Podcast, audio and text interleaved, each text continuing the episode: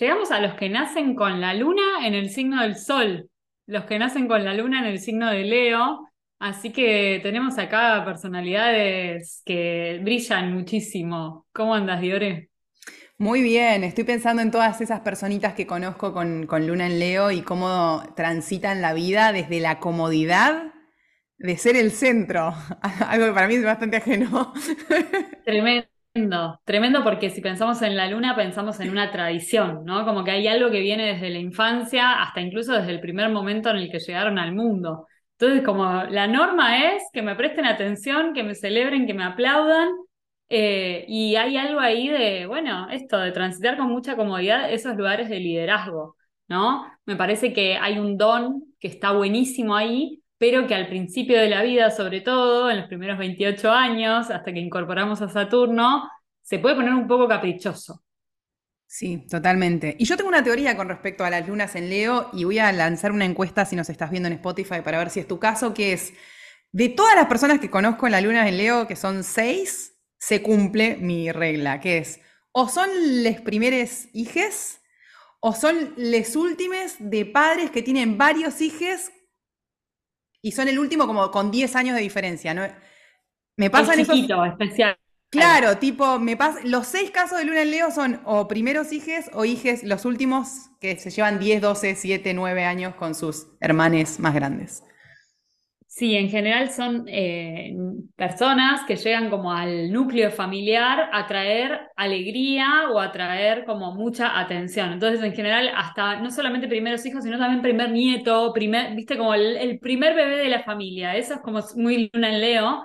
Eh, y si no es el caso, igualmente hay una sensación como de eh, eso, acá llegó el rey o la reina de la casa y de alguna manera hay algo de estas personas que, que se vuelve como muy, eh, me sale decir autoridad, pero vamos a decir referente en la familia, ¿no? Hay algo que yo hablaba con una amiga que ella me decía, yo no sé si en mi familia me prestaban tanta atención, ella tiene luna en Leo, eh, y yo le decía, bueno, lo que pasa es que por ahí no sé si te prestaban tanta atención, pero estoy segura de que cuando hablabas, todos te escuchaban atentamente, ¿no? Como por ahí, para el, el estándar de la luna en Leo, que te presten atención que te estén todo el tiempo diciendo lo, fantástico y especial que sos.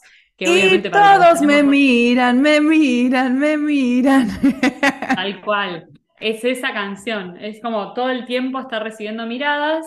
Eh, o por lo menos mucha atención y mucho respeto a lo que se dice, ¿no? Como que hay algo ahí de, de una voz que, que, tiene una sabiduría vincular o que tiene una, una capacidad de líder de, de marcar lo que, los demás quieren o lo que ella misma quiere, ¿no? Y ahí hay un, hay un doble filo, porque por un lado es, bueno, si lo que yo quiero es nada más lo que yo quiero y no estoy teniendo en cuenta a los otros, se puede volver algo dañino, pero si lo que yo quiero es cuidar a los demás y defenderlos con mi capacidad de liderazgo, puede ser un don que está muy bueno, ¿no? Entonces ahí hay que integrar siempre a su opuesto complementario acuario, ¿no? Esto de, bueno, ¿qué es lo, qué es lo que puede hacer brillarnos, eh, eh, qué es lo que nos puede hacer brillar a todos, ¿no? No solamente a mí.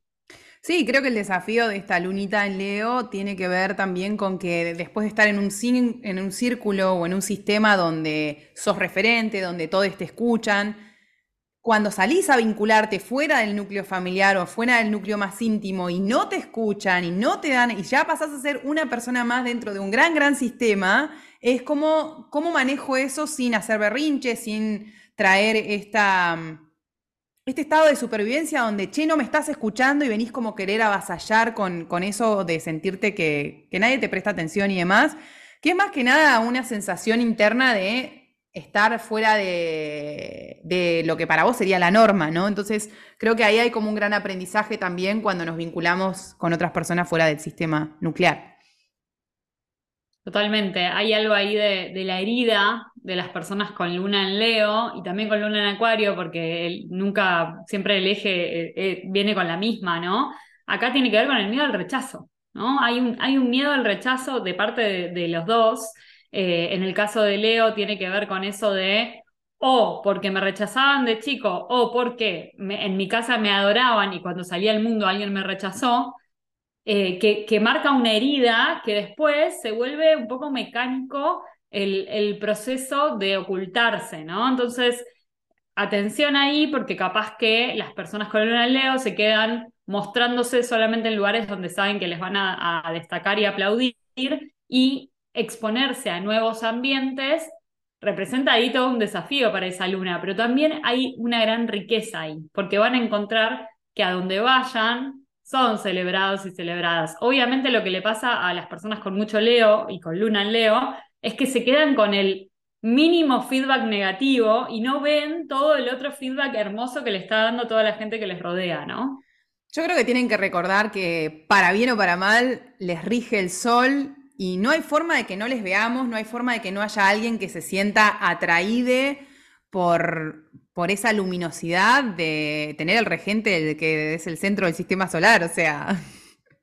Totalmente, pienso en una luna en Leo y es como una luna llena, ¿no? Como es imposible salir al cielo las noches de luna llena y no mirar a la luna llena. Es despampanante, es fantástica, es linda y te dan ganas de, quedarte como medio hipnotizado ahí mirándola. Creo que lo mismo pasa con, estas personas.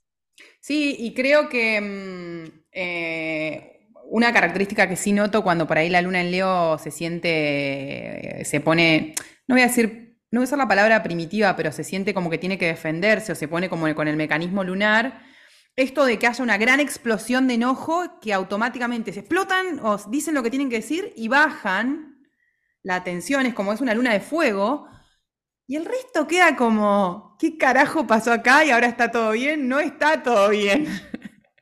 Y además que aunque no lo digan, porque las lunas en Leo son bastante explosivas desde, desde la palabra, pero aunque no lo digan, se les nota corporalmente, ¿no? O sea, yo me crié con una madre luna en Leo, después tuve una pareja luna en Leo, una de mis mejores amigas luna en Leo, y es como esa sensación de, bueno, cómo cierran la puerta, cómo caminan cuando están enojados, es una energía que es imposible no prestarle atención de alguna manera. Y entonces ahí hay un gran desafío para esta luna en fuego, que es cómo gestiono el enojo cómo eh, canalizo, lo atravieso, lo paso por el cuerpo sin dañar a mi entorno, ¿no? Porque también ahí está esa, ese registro que es re importante ir desarrollando a lo largo de la vida y que lamentablemente o gracias a Dios nos lo da el retorno de Saturno, ¿no? Que tiene que ver con eso, con empezar a decir, ok, ok, pará, me está pasando esto, bien, ahora lo veo, ¿qué hago? ¿Cómo lo canalizo? ¿Cómo lo cuerpo?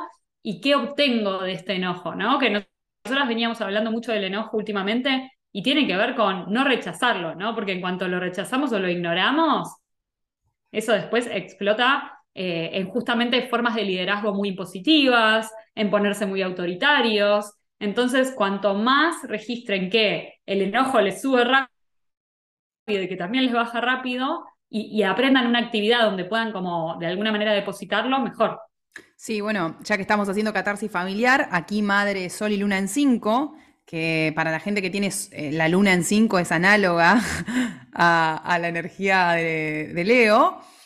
Eh, todo esto que estás diciéndome me, me, trae también de cuánto les cuesta pedir perdón, que es algo que para la luna en Leo es en mi caso, o como yo lo he vivenciado con estas personas, es te sobreatiendo, pero no te pido perdón, es como te voy a dar cosas, te voy a yo mi forma de pedirte perdón es demostrarte que está todo bien. Y para otra persona es como, "Che, loco, no me sobreatiendas, no me cocines, no me des nada, me trataste mal, pedime perdón." Es como cómo me relaciono o cuánto me cuesta por ahí aprender a a usar una palabra que por ahí les cuesta un montón. Está buenísimo, porque cada luna también nos habla de nuestro lenguaje del amor, ¿no? Y las lunas de fuego, la luna en Leo, el lenguaje del amor es la acción, no es la palabra. Entonces, en una luna que tiene tanto orgullo, cuesta un montón decir, ah, ¿sabes qué? Me equivoqué o te pido perdón y mucho menos tenías razón, ¿no? O sea, porque, bueno, igual ya ahí ya me pongo filosófica y qué sería tener razón o no, ¿no? Pero bueno, eh, creo que hay algo acá de que tiene que ver con esto de que las lunas en Leo en general demuestran afecto a través de las acciones, no tanto de las eh, palabras. Entonces es, ¿te estoy prestando atención? Ese es mi lenguaje del amor. Y lo que espero en retribución es que me prestes la atención que te estoy prestando o más, ¿no? En, esta, en este juego transaccional de emociones, quiero que me des una... La fórmula sería, dame una atención proporcional a la que yo te estoy dando con mis acciones.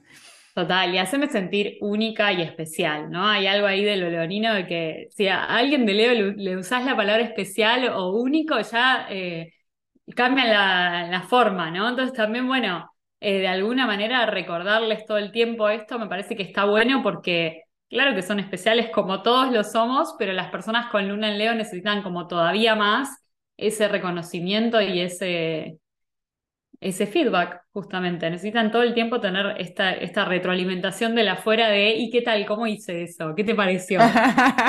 Totalmente, 100%.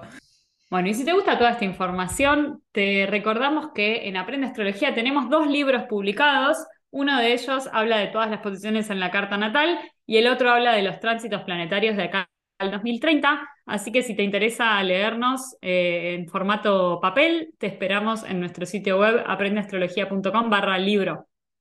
Aprende Astrología en 10 minutos es producido por la Academia de Astrología en línea Aprende Astrología. ¿Querés ampliar la información?